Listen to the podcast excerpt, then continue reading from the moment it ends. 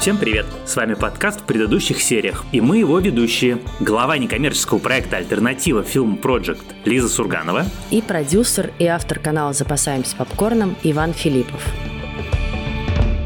Сегодня мы с Ваней будем обсуждать четвертый, пока что финальный сезон настоящего детектива, хотя, насколько я понимаю, сериал уже продлили на пятый сезон. Я напомню, что это сериал антология, то есть сезоны представляют собой самостоятельные истории, и это был первый сезон, не сделанный шоураннером Ником Пиццалатто, а сделанный новой шоураннеркой сценаристкой Иссой Лопес. Сезон только что закончился, мы будем обсуждать его, как водится, со спойлерами, потому что их в нем много, и хочется поговорить достаточно подробно про финал, поэтому если вы его не посмотрели, то советуем сначала посмотреть, а потом возвращаться к нам. У меня получилась совершенно удивительная вещь. Я смотрел четвертый сезон ровно после того, как я пересмотрел в третий раз сезон первый. Так получилось, мы с э, моей женой Катей, она никогда раньше не смотрела «Настоящего детектива», и вот мы с ней вместе смотрели первый сезон, когда он закончился, сразу же начали смотреть четвертый. И у меня есть возможность сейчас свежим взглядом сравнить две эти истории, и это, мне кажется, довольно любопытное сравнение. Скажи, мы с тобой же в результате не обсудили перед началом подкаста, а тебе понравился сезон? Ну, это сложный вопрос, потому что он мне нравился долгое время, а когда я посмотрела финальную серию, я поняла, что она меня скорее разочаровала. Просто мне очень понравилось, что в финале развязываются все узелки, которые были завязаны в самом начале. Потому что с настоящим детективом, как ты помнишь, это совершенно далеко не всегда происходит, и не всегда ты в финале узнаешь ответы на все вопросы, которыми ты задавался на протяжении сезона. Это раз. А два, конечно, мне очень понравилось, что история получила все-таки не паранормальное объяснение, а совершенно логичное логичное, разумное, человеческое. Я не согласна. Во-первых, ни с первым, ни со вторым. Не развязываются все ниточки. Очень много линий остается просто потерянными. Вот была эта линия с охотником, к которому они приходили, в него там находили спираль. Что это вообще, где он вообще неизвестно. Вот была эта линия с этим ученым, которого они тоже нашли, и тоже, что он был, непонятно, к чему он был.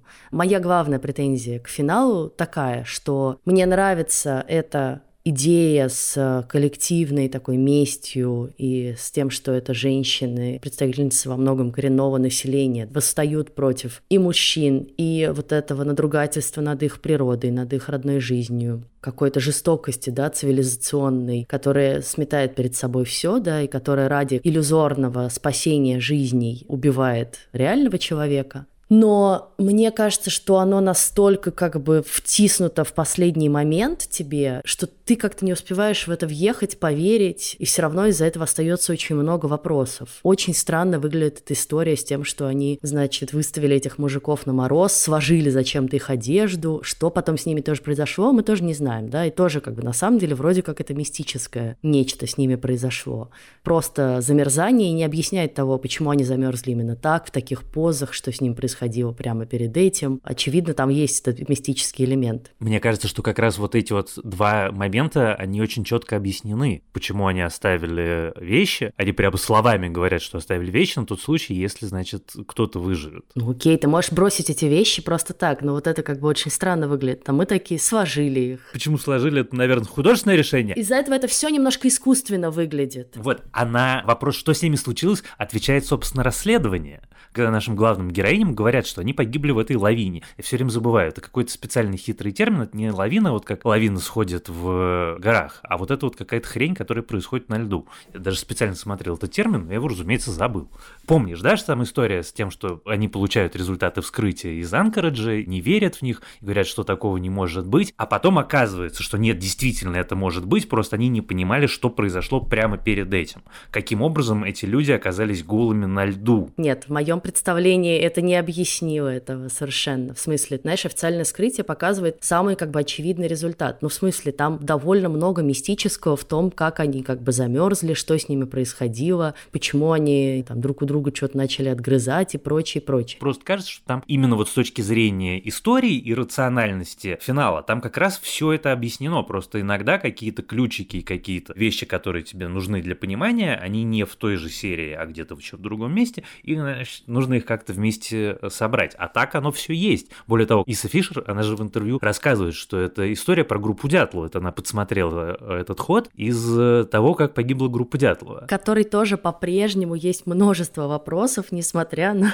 как бы официальные результаты расследования, как ты знаешь. Но это остается мистический привкус. Пусть он остается. Это, собственно, неплохо. Он же там действительно так как бы заявлен с тем, что это Энни. Это такой дух, который был всегда и будет всегда. Мне кажется, что сама по себе эта задумка была хорошая. Сделать именно женщин такими орудиями мести, за которыми, возможно, стоит вот этот э, мистический дух, богиня природы, в которую они верят. И как бы сделать такой мистический второй план но весь сезон развивается одним образом, а потом финал такой, так, так, так, надо завершаться, сейчас мы быстро это впихнем, и вот как бы выдаем вам. И от этого ощущения какой-то, правда, скомканности. Мне очень понравилась вот эта идея, да, что это женщины, которых не замечают из-за того, что они в такой обслуживающий персонал, то они всегда где-то там есть, и поэтому они, да, имеют доступ к куче разных вещей, но их не замечают, поэтому они могут беспрепятственно получать этот доступ. Но это, опять же, смазано только к финалу, знаешь, у меня от этого немножко ощущение, как от некоторых детективных рассказов, в которых ты читаешь там долгое-долгое-долгое расследование, а потом такой бах, а это на самом деле вот этот чувак, который все это время просто стоял за дверью и на которого ничего не указывал, да, до этого. Вот мне показалось из-за этого немножко искусственной привязкой. Это, во-первых. Во-вторых, как бы странная история. Они обнаружили, что Энни убили эти ученые. Но когда они полезли в эти документы, очевидно, мы видим, да, что они в них полезли, они также увидели, из-за чего ее убили эти ученые. Почему в этот момент они этого не обнародовали, что, собственно, вообще-то главным является поводом для всего конфликта, да, что вся эта исследовательская станция просто пользовалась, собственно, загрязнением окружающей среды для своих исследований, и поэтому фальсифицировала все данные.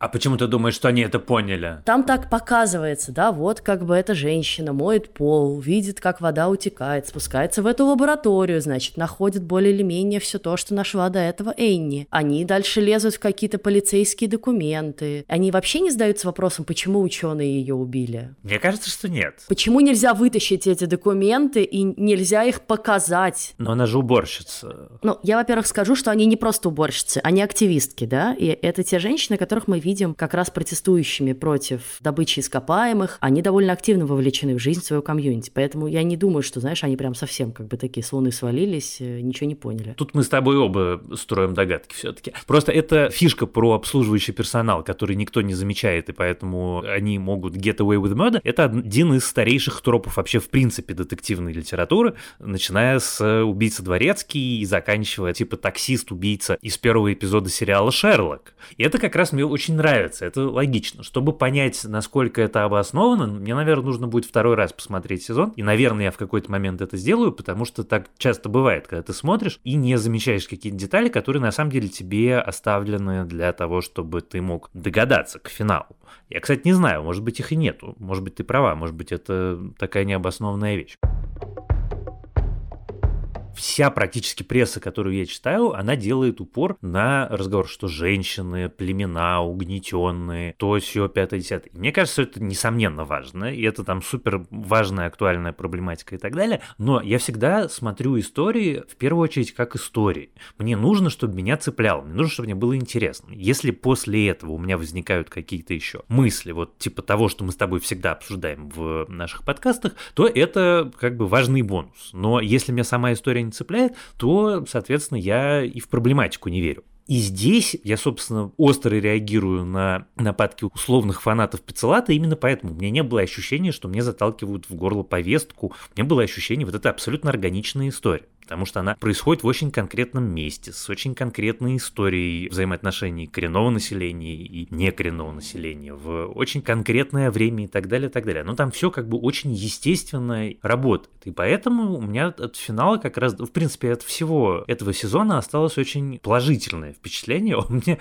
честно говоря, понравился. Конечно, не так, как первый, но, как по мне, так прекрасная получилась история. Хотя, кстати, я готов признать, что тот факт, что там играет обожаемая мной актриса Джоди Фостер и играет совершенно замечательно. Он, наверное, делает меня немножко предвзятым. Я думаю, что не все наши слушатели вообще-то в курсе того, что Ник Пиццалата, как раз э, шоураннер и сценарист первых трех сезонов, несколько раз уже достаточно нелицеприятно высказался о четвертом сезоне, к которому он не имеет отношения, пусть он там указан в титрах как экзекутив продюсер, но, тем не менее, как бы творческого он уже к нему отношения не имеет. И на самом деле, из того, что я прочитала, эта история, написанная Лопес, изначально не должна была быть настоящим детективом, то есть это была как бы отдельная история, которую она разрабатывала, и потом HBO Max ее решил влить в антологию. Так вот, он, э, ну, ведет себя максимально, конечно, некрасиво со всех точек зрения, будь ты в титрах или нет, но высказываться публично, критически, да, о продолжении проекта, которому ты там придумал название, запустил его в жизнь, окей, ты не продолжаешь как бы над ним работу, но тем не менее, да, вот так ему фактически не давать шанса ни на что, зная, какой это вызовет поддержку у фанатов первого сезона,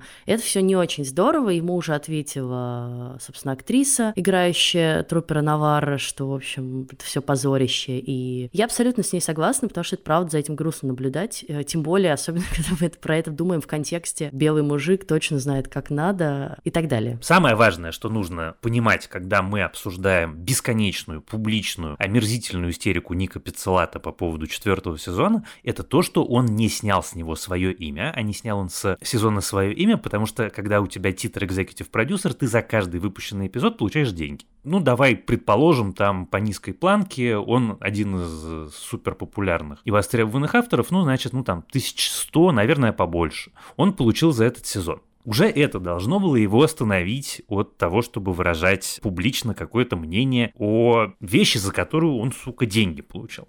Но, конечно, самое важное это то, что ты говоришь. Вообще в профессиональном сообществе это не принято, это абсолютное табу. Ты не ругаешь вещи, которые делают твои коллеги, если это как бы общее дело. Это не проект конкурента, это не какой-то проект, к которому ты никогда не имел отношения. Так просто не делается. И можно, в общем, с уверенностью сказать, что Ник Пиццелата на HBO больше никогда в жизни жизни работать не будет, потому что таких вещей не прощают. И как пишет некоторое количество профессиональных изданий, что, скорее всего, большинство других платформ и каналов 10 раз подумают, прежде чем ввязываться с ним в отношения, потому что это из серии абсолютных табу. Очень понятный, яркий пример токсичности, да. По существу, на самом деле, история вот в чем. Вокруг первого сезона настоящего детектива есть довольно оживленная, продолжающаяся на протяжении многих лет дискуссия, которая вкратце звучит следующим образом, что это великое произведение сериального искусства, но это абсолютно стопроцентно мужской мир, в котором женщины показаны исключительно определенным образом, а все действия, все, значит, геройство и не геройство совершается мужчинами, и это как бы такой эталон мужского взгляда на жизнь. Есть люди, которые радикально говорят, нет, значит, первый сезон ужасен. Есть люди, которые говорят, что нет, это означает, что первый сезон все равно прекрасен, просто про него надо понимать вот эту вещь. И вот появляется четвертый сезон, который берет все вещи, за которые ругали первый, и переворачивает их. Не два главных героя, а две главных героини. Не сексуализированное женское тело, а 62-летняя Джоди Фостер в прекрасной секс-сцене и современная проблематика, и какие-то другие вещи. И почему-то Ника Пиццелата и его поклонников, которые побежали рушить сериалу оценки на всех доступных платформах, это страшно оскорбило. И вот тут у меня ломается мозг, и я не могу понять, что именно в этом оскорбительного. Ну, как бы есть история, в которой появляется новая глава, и эта новая глава рассказана не так, как рассказаны три предыдущие главы, это же интересно. Это не отменяет ни величие, ни значимость первого сезона. Это на самом деле ни на что натуральным образом не влияет. Это просто новый автор рассказывает историю по-новому, при этом оставляя как бы фундаментальную вещь, которая делает сериал True Detective сериалом True Detective. Там я себе недавно это сформулировал. True Detective такой не потому, что у него такие декорации, не потому, что там есть какая-то поп-философия, не потому, что в нем есть какие-то специально сложные именно мужские персонажа. Detective выстроен вокруг одной единственной идеи, что даже у самых плохих людей, даже у самых несовершенных подверженных страстям и порокам людей может быть острая жажда правосудия, которую ничем не затушить. И они, несмотря ни на что, все равно доводят дело до конца. И поэтому они и являются настоящими детективами. Вот эта фундаментальная вещь в четвертом сезоне прекрасно есть. А то, что поменены декорации, ну так замечательно, что поменены декорации. Мы в предыдущих декорациях эту историю уже три раза видели. Мне как раз раз не нравится, что вот это обсуждение сериала ставит в такой дискурс феминистская история против очень маскулинной истории. Тут получается такая ловушка, что как бы если ты критикуешь четвертый сезон, то ты невольно встаешь на одну планку с Ником Пиццалат. Нет, это неправда. Поэтому получается, что многие люди пишут, типа, я не буду критиковать сезон и хочу его поддержать только потому, что Ник Пиццалата мудак. Вот это мне тоже не нравится, потому что получается, что тогда ты оцениваешь не художественное достоинство сериала, а вот это, типа, право, можно ли рассказать эту историю с феминистским взглядом или нельзя. Мне вот от этого хотелось сразу, собственно, уйти, потому что мне кажется, что абсолютно эта история имеет право на существование. Мне интересно было наблюдать за и новым сеттингом, и новой загадкой, и новыми детективами, и все это здорово, но как бы дальше у меня начинаются вопросы к самой истории. И, собственно, я думаю, что критики сериала тоже их надо как бы аккуратно делить на тех, кто просто побежал, потому что там женщины, еще и не все белые, и тех, кто не нашел как бы удовлетворительного ответа на свои вопросы, при этом совершенно непредвзято подошел к этому сезону. Вот и все. Я тут с тобой абсолютно и на 147% согласен, потому что каждый человек имеет право на свое обычное мнение. Кому-то может понравиться, кому-то может не понравиться. Не существует никакого глобального феминистского порткома, который выдает нам указания о том, что мы обязаны любить это, а это мы обязаны не любить. А уж тем более, простите меня, не любить что-то из-за того, что автор мудак, это таким образом вы себя лишите примерно 99% музыки, литературы, кинофильмов и сериалов, потому что среди людей по-настоящему талантливых и творческих, особенно приятных не то чтобы сильно много. И вот ты протестуешь против этого, я с тобой согласен, а я протестую против того, что можно любить или только первый сезон, или только четвертый. Первый офигенный, нереальный, и он действительно очень мужской, ты понимаешь, это на самом деле очень смешно, но это в каких-то абсолютных мелочах проявляется. Вот там есть сцена разговора двух главных героев, когда жена героя Вуди Харрелсона узнает про то, что он ей изменял, и, значит, вот они с э, Мэтью МакКонахи сидят в баре, квасят и разговаривают. Этот разговор мог написать только мужчина. И его понимает, мне кажется, вот настолько, насколько его понимают мужчины, тоже только мужчины. Это действительно такая очень специальная вещь. И понятная, и написанная для, и сделанная для, и сыгранная для мужчин. Но это абсолютно не означает, что в следующей главе этой истории я не хочу увидеть чего-то нового. Мне очень интересно, на самом деле, было увидеть этот мир. Про Джоди Фостер все понятно, но какая невероятно интересная Кали Рейс. Какая у нее героиня и какая у нее история. Когда Пиццолатто пишет, что это lazy writing, да нифига себе, это не lazy writing. У тебя могут быть какие-то вопросы, нормальные, резонные вопросы. У тебя вот есть вопросы к финалу. Прекрасно. Но это нигде ни разу не lazy writing. Это очень хорошо написанный сезон. Мне кажется, что у этого сезона очень круто выстроена завязка. Ну, во-первых, вся эта атмосфера полярной ночи. Ну, тебе действительно в какой-то момент тебе просто уже хочется вырваться из этого, да. Это на самом деле само по себе создает очень определенную тональность, очень гнетущее впечатление, потому что ты вообще перестаешь там видеть солнце, да. Ты видишь только искусственный свет, вот эту ночь, снег метущий. В этой полярной ночи у тебя стирается ощущение времени. Ты на самом деле запутываешься уже. Это следующий день, это какой день? Потому что у тебя все время, да, темно. Там есть, конечно, эти подсказки, какой это день полярной ночи, но в целом они у тебя все сливаются в одно, и поэтому time is a flat circle, там это буквально ты это наблюдаешь. Это было довольно жутко, все, где они там уходят в метель, на это озеро, в темноту просто, и снег метет, спускаются в ледяные пещеры. И это, конечно, невероятно круто придумано и показано, и, ну, уже заодно это, на самом деле, сезон стоит похвалить. Но это вообще, на самом деле, такая традиция традиция арктического детектива, который я обожаю. Это все в духе любимой мной книжки Фрёкин Смила и ее чувство снега, или замечательного сериала Фортитьюд. У меня было абсолютно противоположное впечатление от этой ночи, потому что я смотрю ночь, снега, метель, звезды чуи, мы дома. И у меня было ощущение такого уюта от этого всего. И я, честно, не могу рационально объяснить, почему, но каждый раз там очень много, помнишь, заявочных планов, которые показывают, что вокруг тьма, и светится этот город, или светятся звезды. И каждый раз, когда появлялся этот заявочный план, я думал, помнишь, чем заканчивается первый сезон? Вот самые-самые последние слова первого сезона. You're looking at her on sky thing. How's that? promise there is only dark. When you ask any lights when it Я думал про эти слова каждый раз, когда показывали вот как бы сеттинг всего этого города в окружении света, звезд или домов. Мне кажется, на самом деле тоже, скорее всего, не случайно, хотя в четвертом сезоне напихано такое нечеловеческое количество отсылок к первому, что порой я, пожалуй, соглашусь, это даже выглядит уже как фан-сервис. Вот это да, мой второй вопрос. Зачем? Спираль, про которую ты упоминала, это абсолютно отсылка к первому сезону, и она ничего кроме этого и ни для чего кроме этого она в сезоне не нужна.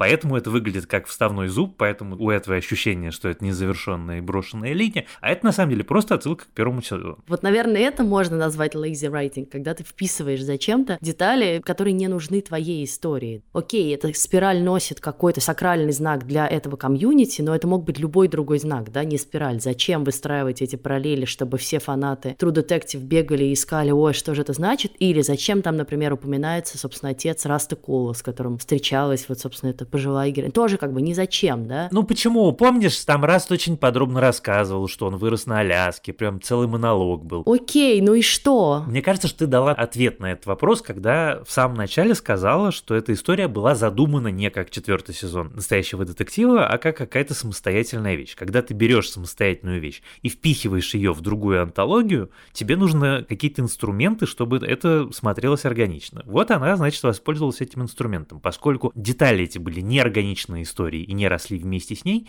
они выглядят как вставные зубы. Вот, собственно, весь ответ. Хотя там я бы не сказал, что все из них режут глаза. Меня раздразнила история про эту корпорацию, которая та же самая корпорация, что из первого сезона. Вот это абсолютно ни к селу, ни к городу. Правда. Просто потому что это выглядит как существует какая-то корпорация, которая просто творит зло ради того, чтобы творить зло. А вот история про то, что у нее был роман с отцом Раста Кола, это ну такая смешная деталька. А почему нет? Понимаешь, если бы это была одна такая изящная как бы деталь, и просто она бы ее и увязала, то все было бы, наверное, отлично. Из этого не вырастало бы никаких мистических теорий и прочих. А вот все вместе это создает впечатление, что как бы что-то хотели сказать, но в итоге ничего не сказали. И возвращаясь к сезону, собственно, четвертому, мне кажется, что действительно, наверное, самое главное его достоинство — это два, даже, наверное, три главных персонажа все-таки. Для меня их молодой напарник тоже очень важный герой истории, и его трансформация, и его попытки тоже добиться справедливости супер важные. И их отношения в конечном счете, как они все друг с другом взаимосвязаны вот этим чувством справедливости, про которое ты сказал, на самом деле, да, вот это вечный вопрос, что важнее, закон или справедливость?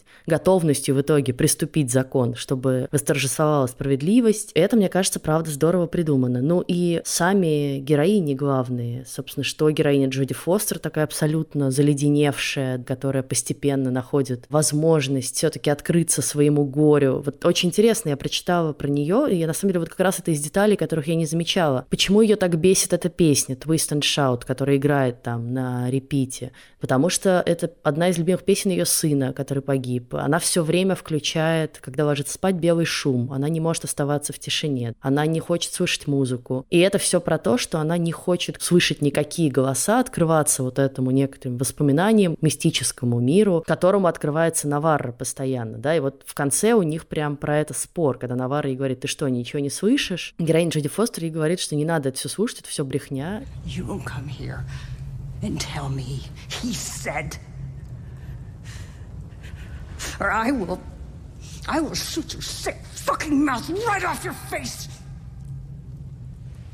You want go out there and die?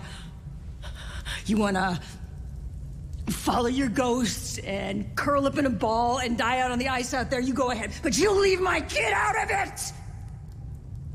Or I will rip you apart. И только в конце, в самом, открывается этому и приходит к миру с самой собой, как и Наварра приходит к миру с самой собой. Вот мне очень понравилась ее линия с тем, что она тоже сопротивляется этим каким-то, ну, не знаю, это можно назвать мистикой тоже, или это можно назвать своему культурному бэкграунду, да, потому что как бы вроде окружающие ее женщины приняли свою идентичность, открылись ею и живут вместе с ней, а она еще где-то на грани. Вот когда она ей открывается и обретает свое имя инуитское, то тогда она тоже, наконец, становится счастливой. И становится одной из них, да, вот этой женщин, э, таких э, мстительниц. Их напарник молодой, Питер, он один из самых интересных героев в сезоне. Я поэтому каждый раз немножко удивляюсь, когда я читаю отзывы типа «Вот, там только женщины, только женщины-товарищи». Один из лучших героев сезона, очень даже мужчина, с очень интересной историей, с очень интересным характером, с обстоятельствами, с той самой, прости господи, аркой персонажа. И за ним следить, конечно, очень интересно. И какая его драма, и какая его трагедия.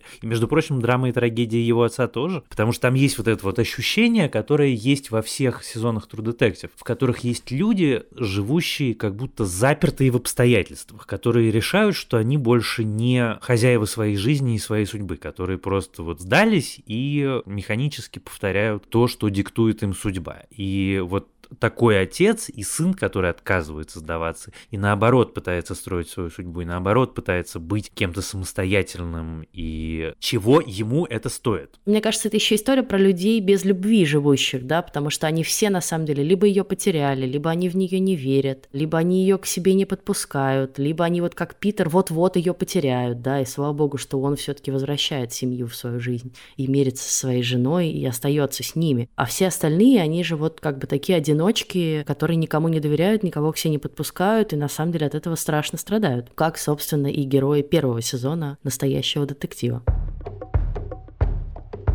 вопросам про финал, может быть, ты понял это, но я тоже не поняла. В итоге они находят этого Кварка, и что все-таки с ним происходит? Ну, то есть, каким образом он выбирается на улицу и в какой момент? Нет, кажется, этого я тоже не понял. В какой-то момент с ним остается Наварра, и потом просто они его находят на улице. И дальше героиня Джоди Фостер ее спрашивает, типа, а что случилось? Она такая, я не знаю. Это супер странно. И при этом, как мы видим, Наварра успела записать его признание, да, на телефон до этого. То есть, ну, единственное объяснение, которое я себе нашла, что он, наконец, во всем сознался, она записала это на телефон, и она его отпустила после этого. Не могу сказать, что я как-то это отдельно понял, но могу сказать, что вот то, что ты упомянула про историю Питера и его жены, это был один единственный момент. У нас, значит, после просмотра немедленно возник спор, и я продолжаю не понимать, за что она его выгоняет. Ну, как бы он работает. Это человек зарабатывает деньги, что вы к нему прицепились? За то, что он не может отстоять свои границы, за то, что он не может сказать, э, слушайте, у меня есть семья еще помимо вас, э, ребенок, и как бы идите в жопу, да, я приду завтра в 8 утра и сделаю то, что надо сделать.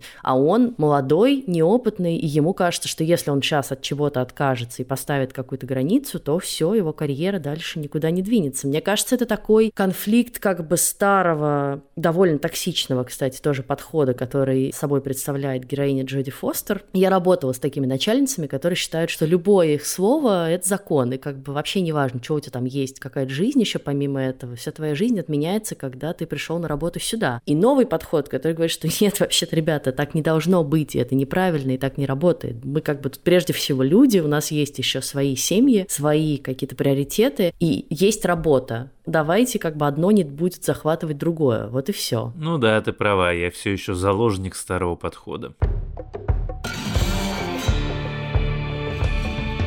На самом деле, мне очень интересно, какие еще остались вопросы у вас, наши дорогие слушатели. Напишите нам их, пожалуйста, в чат нашего телеграм-канала в предыдущих сериях или пишите нам письмами на почту подкаст собакакинопоиск.ру. И еще мы призываем вас подписываться на наш подкаст на всех платформах, от Яндекс Музыки до YouTube, ставить нам оценки, писать нам отзывы и рассказывать нам, что вам нравится и что не нравится в нашем подкасте, чтобы мы могли тоже совершенствоваться. А в следующий раз с Лизой обсудим совершенно замечательный мини-сериал, который называется «Один день», который вышел на платформе Netflix целиком и который целиком можно посмотреть, что я вам очень рекомендую сделать, потому что сериал совершенно замечательный, и мне кажется, несмотря на то, что он сериал грустный, все равно очень духоподъемный. Ну да, собственно, мы уже немножко говорили об этом сериале в выпуске «Какие проекты мы ждем в 2024 году». Я коротко скажу, что это экранизация одноименной книги, и кто-то из вас, может быть, помнит такой же фильм «Один день» день Сэн Хэтуэй, про молодого человека и девушку, которые знакомятся в университете, и у них такая дружба, переходящая или не переходящая в любовь на протяжении всей жизни. Поговорим про это, поговорим про то, в чем были достоинства фильма и в чем достоинства сериала, ну и обсудим наши впечатления от него. Спасибо большое нашему продюсеру Елене Рябцевой и звукорежиссерке Лере Кусто за то, что они помогают делать наш подкаст.